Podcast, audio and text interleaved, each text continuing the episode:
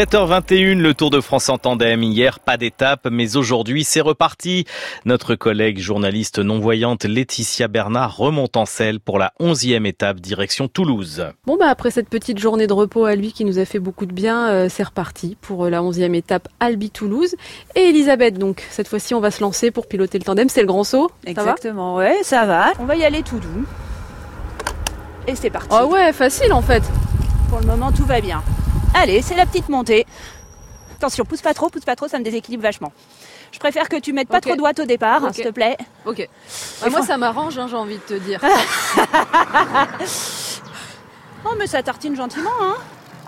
On a un peu le vent dans le dos, en fait. C'est ça, on a l'impression d'être en forme, c'est juste qu'on a un peu le vent dans le dos. Il y a un mirabellier à, à droite. Ça, c'est un des grands plaisirs du vélo. C'est la maraude des fruits sur le bord de la route.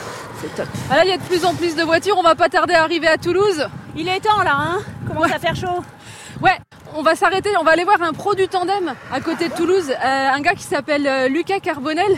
Il est kiné, je l'ai croisé en fait euh, sur plusieurs compétitions en handisport. Il est non-voyant, il est super fort, on va aller discuter un peu avec lui, ça te va? Bah ouais, carrément. Hop, oh, c'était beau, cet arrêt. Walou. Et voilà, on est devant chez Lucas.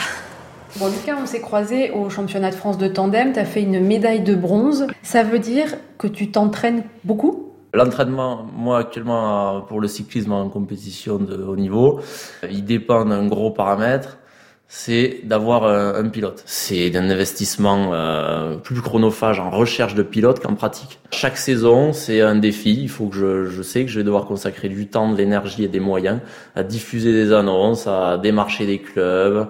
Après, donc moi là actuellement, euh, j'essaie de faire euh, au moins 5 entraînements semaine. Après, je varie. euh, j'ai- J'aime bien quand même euh, course à pied, euh, natation et un peu de renforcement euh, spécifique en salle. Qu'est-ce qui t'a donné envie de te lancer là-dedans?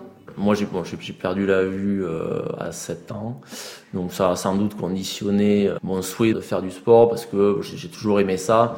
Ça a été une grosse, grosse frustration euh, quand, j'ai perdu la vue. Le jour où j'ai découvert le paracyclisme, c'est vraiment l'activité où tout de suite, euh, j'ai retrouvé un investissement et un engagement physique sans me sentir du tout limité par le handicap et en me sentant vraiment d'égal à égal sur le plan de la, de la dépense physique, énergétique, mentale par rapport à un valide. Vraiment. Tu vas t'entraîner ce soir? Non, ce soir, je pense que j'aurai, j'aurai pas le temps parce que ma journée n'est pas encore finie. Bon, eh ben merci beaucoup, alors on te laisse travailler. Avec plaisir, merci à vous. Merci. Allez, au revoir. Au revoir, bonne soirée. Et ben voilà, Elisabeth, fin de notre première étape toutes les deux, ça va? Ouais, ça va.